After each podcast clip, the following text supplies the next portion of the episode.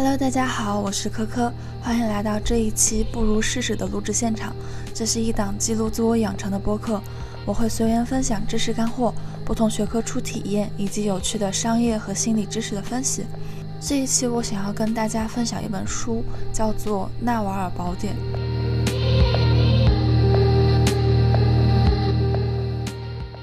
这是一本听名字就感觉十分神奇的书。不知道有没有人跟我一样喜欢看武侠小说？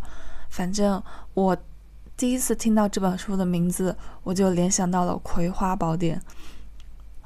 那这本书呢，它其实不是纳瓦尔本人写的，嗯，应该说严格意义上不算他写的，因为里边很多话是他的。但是这本书是一位作者名叫埃里克，他收集了纳瓦尔。过去十年，通过 Twitter 或者是播客等媒介分享的一些智慧，总结成了一本书。这本书不算长，但是如果你感到迷茫，或者是你不知道自己未来的规划要怎么做，那么真的是可以读一下这本书，因为里边有很多你可以实际运用到生活中的原则。今天我就先从里边挑出来几个点来跟大家分享一下。第一个呢，应该是大家都最感兴趣的一个点，就是如何致富。作者在这里总结出了几个纳瓦尔的行事原则，比如第一个点呢，就是追求财富而不是金钱和地位。纳瓦尔把财富定义为，当你睡觉的时候，人能为你赚钱的资产，比如。如果你是一名作家，那么你的版权在你睡觉的时候仍然可以为你赚钱，那这个就叫做财富。金钱呢，就是我们用来转换时间和财富的方式，而地位则是你在社会等级中所处的位置。所以，如果我们想要知道如何致富，首先你要知道财富到底是什么。第二个点是依靠出租时间是不可能致富的，你必须拥有股权才能实现财务自由。当然，这个点其实我觉得因人而异，因为当你知道纳瓦尔是谁的时候，你就不会奇怪他为什么说出这句话。他是硅谷成功的创业家，他创办了著名的股权众筹平台，叫做 AngelList，同时他也是一个顶级的投资人。他投中了 Twitter 还有 Uber 等公司，所以从他的人生经验里，你必须拥有股权，你才可以实现财务自由。虽然这句话没有说错，但是很多人其实无法真正做到拥有股权，因为，嗯，投资的话其实分为很多种嘛。第一种可能是天使投资，就是你在别人只有点子的时候，公司还没有。真正创立，你就去投资他们的想法，然后等这家公司慢慢的做出来，可能是五到七年左右上市，然后你就可以获得这家公司的股权，实现你的财务自由。第二种呢，就是你在二级市场上投资，比如投资一些公司的股票什么的，但是就是那句话，股票有风险，投资需谨慎。你虽然拥有股权，但你也有可能。不能实现财富自由，而是成了一颗被收割的韭菜。这句话确实有些扎心了。第三个原则，他分享的是获得财富的一个途径，就是为社会提供有需求但无从获得的东西，并实现规模化。这句话听起来也确实没错，但是你要花很长的时间去思考，到底那些东西是什么。第四个点是关于你的。朋友或者说是合伙人的，就是你要选择聪明过人、精力充沛的商业伙伴，但更重要的是他们要正直，就是不会给你使绊子的人。另外呢，就是不要跟愤世嫉俗、消极悲观的人合作，他们的预言会自我实现。这个也就是我们现在常说的，你要和正能量的人相处。如果你和负能量的人相处的话，当他跟你聊天的时候，他一直在向你输出负能量，那你自己的心情也会受到影响。第五个点是，要想获得财富，就必须充分利用杠杆效应。商业杠杆来自资本、劳动力和复制边际成本为零的产品。这些产品指的是什么呢？其实第一个就是代码，因为你想一下，如果你设计出了一串代码，它可以自己运转来为你抓取有效的信息，或者是你设计出了一个软件，可以有很多用户来为它付钱，那么每多一个用户，其实你付出的成本是很低的，几乎为零，但是你收获的财富是源源不断的。还有一个就是媒体。比如你自己做短视频也好，或者是发文字也好，这些就是如果你持续产出好的内容，那么就会有人为你所吸引，那么你的影响力就会扩大。当你的影响力扩大的时候，你就可以做你想要做的事情。还有最后一个点，我觉得很有意思的是，世界上没有快速致富的教程，即使有。那也只是提供教程的人想从你身上赚钱。这句话放在现在这个有着知识焦虑、倡导知识付费的时代，是不是就感觉非常的有用了？首先，我是不反对知识付费的，因为你的知识你是自己拥有它的版权的，那你想卖多少就可以卖多少。但前提是你教别人的东西必须得是真正有价值的。但我们想一想就知道，如果一个人真的知道怎么快速致富，那他肯定就自己赚钱去了。为什么要把这个方法教给所有人呢？而且你仔细想一想，哪有什么快速致富的方法呢？一般这种方法都写在刑法大典上。总之呢，总结起来这些原则，就是要把自己产品化。这句话分为两个重点，一个是自己，一个是产品化。自己的特点就是具有独特性，具有专长；而产品化的特点就是你可以发挥杠杆效应，同时你也需要专长。这个就引出了接下来的一个问题，就是如何找到天赋所在，积累专长。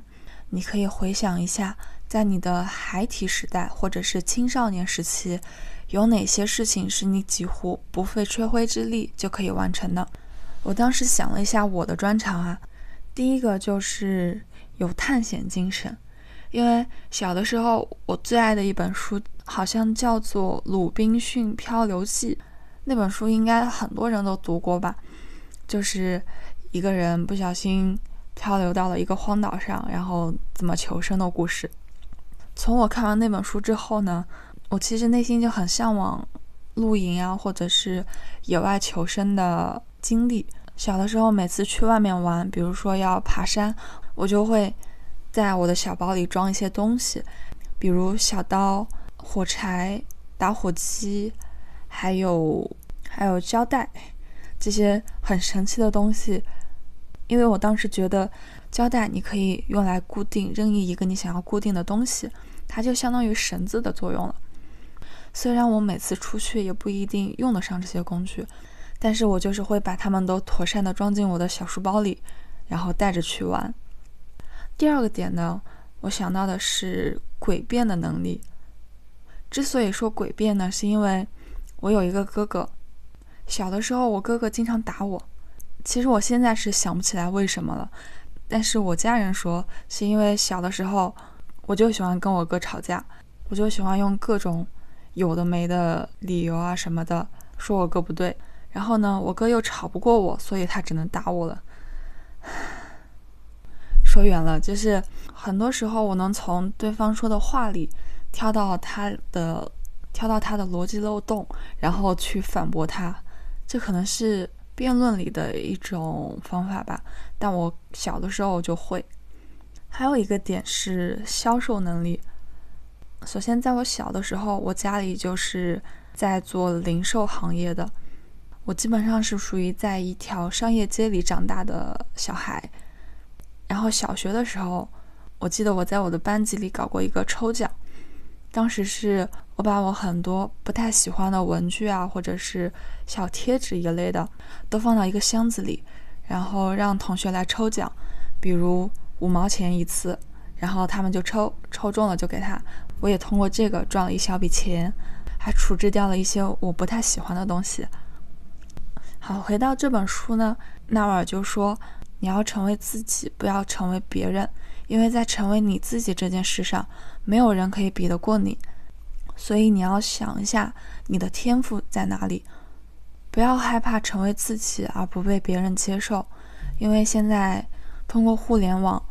你可以看到千千万万种人，而每个人都可以找到自己的受众。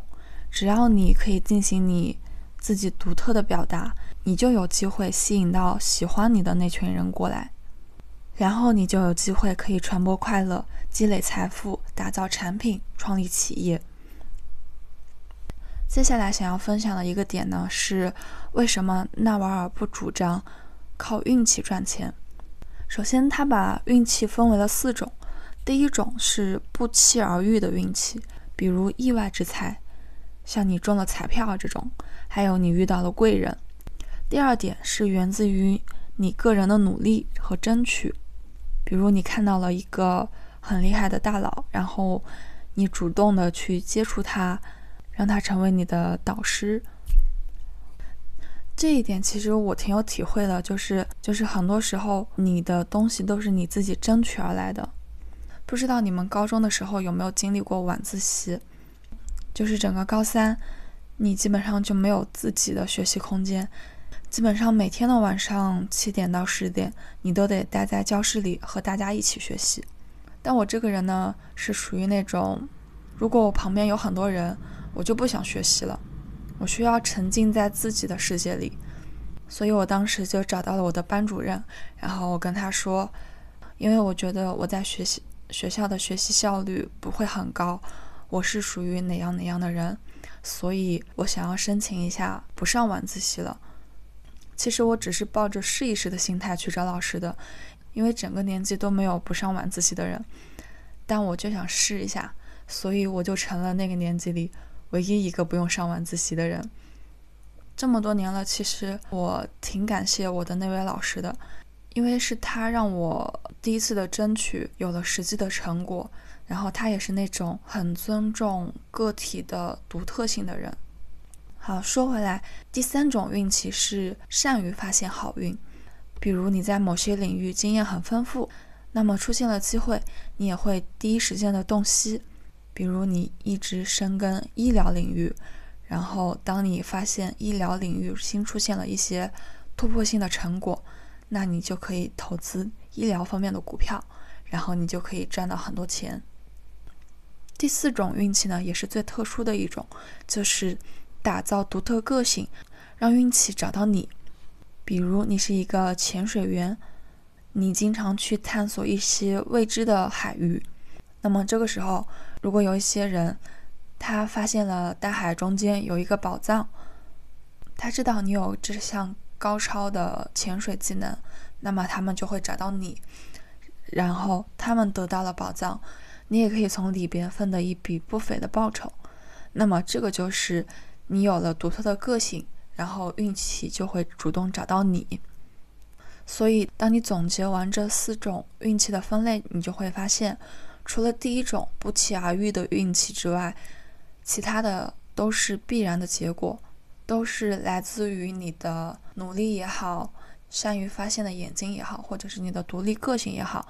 由他们来导致的一一个必然的结果。那第五个想要分享的点呢，是如何清晰的思考。纳瓦尔说，与聪明相比，思路清晰是一种更好的赞誉，因为。真正的知识其实都是具有内在的关联性的，就像一根链条，你可以从基础的层面到应用的层面环环相扣。那聪明的人呢，就是可以把基础知识和基础层面了解得非常透彻，然后在需要用到一些概念的时候，通过你的基础知识来推导出你的这些概念。你可以从一个非常简单的实践中就可以知道你有没有。把这件事情掌握，就是把这件事情深入浅出的给孩子讲清楚。如果做不到的话，其实你就是没有真正的理解这件事情。这个呢，其实也就是一种很著名的学习方法，叫做费曼学习法。这个也是我之所以做这档播客的原因，因为我发现每次读完书之后，我的脑海里基本上不剩什么东西了。一方面是因为之前说过的，我记忆力不是很好。第二方面是因为，如果只是输入没有输出的话，那你其实没有办法发现你到底是哪一方面欠缺，哪一方面不理解。而当你向外输出的时候，你就会在意到这些问题，然后自己去补充。那这样就慢慢的把你自己的知识体系给搭建了起来。所以我也推荐你们去试一下这种学习方法。那第六个想要分享的点呢，是如何进行有效的决策。我们一生中会面临很多大大小小的决策，但是呢，在你根据你的记忆进行预测的过程中，你的推理逻辑其实是靠不住的。比如这件事情过去发生了，所以未来也会发生。这句话的推理，它主要的问题就是太过于依赖特定环境了。所以你在做决策的时候，你要具体问题具体分析，而有效的决策就需要你有原则和一些好的心智模型。心智模型指的就是那些有助于调取你所用知识的简单的方法。比如这里作者推荐了几种，第一个是进化论，因为现代很多的事情都可以用进化论来解释，比如。达尔文的进化论就是认为生物的变异、遗传和自然选择作用能导致生物的适用性改变。那这个就是物竞天择，适者生存嘛。其实这方面我也还没有理解的很透彻，我也打算之后再找一些关于这一方面的书来读，到时候也可以分享给大家。第二个心智模型就是反推法，一个很简单的例子就是。如果你不知道你自己喜欢做什么，那就先想一下自己不喜欢做什么，这样你就可以通过你不喜欢做什么来反推出你可能喜欢做的事情。而成功的关键也不是在于你做出了哪些正确的判断，而是在于你避免做出了哪些错误的判断。好，第三个心智模型呢是经济学。那经济学呢？就是可以帮助你理解供求关系、劳资关系，还有博弈论等问题。接下来的一个心智模型是委托和代理的关系。这个模型是你如果想要创业或者是成功达成交易，你就要一定研究好的一个模型。我在考 ACC 的时候，经常会遇到的一类题就是 agency problem，也就是你是一个公司的股东。你想要这个公司可以长期的发展下去，然后你去委托了一个经验丰富的经理来为你管理这家公司，那么这个时候你们就会面临一个问题：你作为股东是想要你的公司可以长远的发展，你想要每年都可以分到一笔分红，而代理人呢，他其实更多的关注一些短期的盈利指标。因为很多时候，他们的奖金都是跟他的业绩来挂钩的，那他们的业绩可能就是这家公司今年的盈利状况有多少。当他为了一些短期的利润比较高的项目来放弃一些长期的可能 NPV 更大的一些项目的时候，这样就会损害股东的利益。所以你要搞清楚委托人和代理人之间的问题所在，然后找到一些方法来避免这些问题，或者说缓解这些问题。还有一个心智模型，想要跟大家分享的就是迎难而上，就是一条很简单的人生经验。如果在艰难的决定上意见不统一，你就应该选择短期内更痛苦的道路。这句话怎么说呢？就是如果说一个一件事情短期内痛苦，之后就好了，而另外一件事情是短期内很开心，但是未来你会面临很多痛苦，那么我们大脑的潜意识就会更加看重于这些短期的快乐，来促使我们做出一个不太正确的决定。所以，当你面临这种问题的时候，你就应该选择那种短期内更痛苦的道路。比如健身，就是短期内训练，你可能会感受到一些痛苦，比如肌肉酸痛这些。但是为了长远考虑，你就会发现你的你的身体会比不锻炼的时候更加健康。好了，最后一个要分享的点呢，就是在碎片化信息爆炸的时代，如何培养起自己的阅读兴趣和习惯？因为现在我们也都发现了。随着短视频软件的普及，我们习惯于在手机上一直刷短视频，很多时候我们是没办法耐心的看完一整段文字的。所以，我们的大脑已经被训练成了一个只会花时间在短视频、微博这种碎片化内容上。那么，当你想要培养你的阅读兴趣的时候，你不用很痛苦的把自己从那种行为习惯里掰过来，你可以顺其道而为之。比如，你可以把书当成播客、文章或者是集锦，你不用执着于读完一整本书，你可以同时阅读十本、二十本。都是一目十行的读。如果你觉得书的内容枯燥，你也可以跳过这一部分，甚至你可以从一本书的中间开始读。如果你觉得这些段落可以抓住你的眼球的话，先用这种方法来培养起你阅读的兴趣，然后你就可以去寻找更适合你的阅读方式。好，今天的分享就到这里了，希望这些东西可以对你有用。那我们就下期播客再见。拜拜。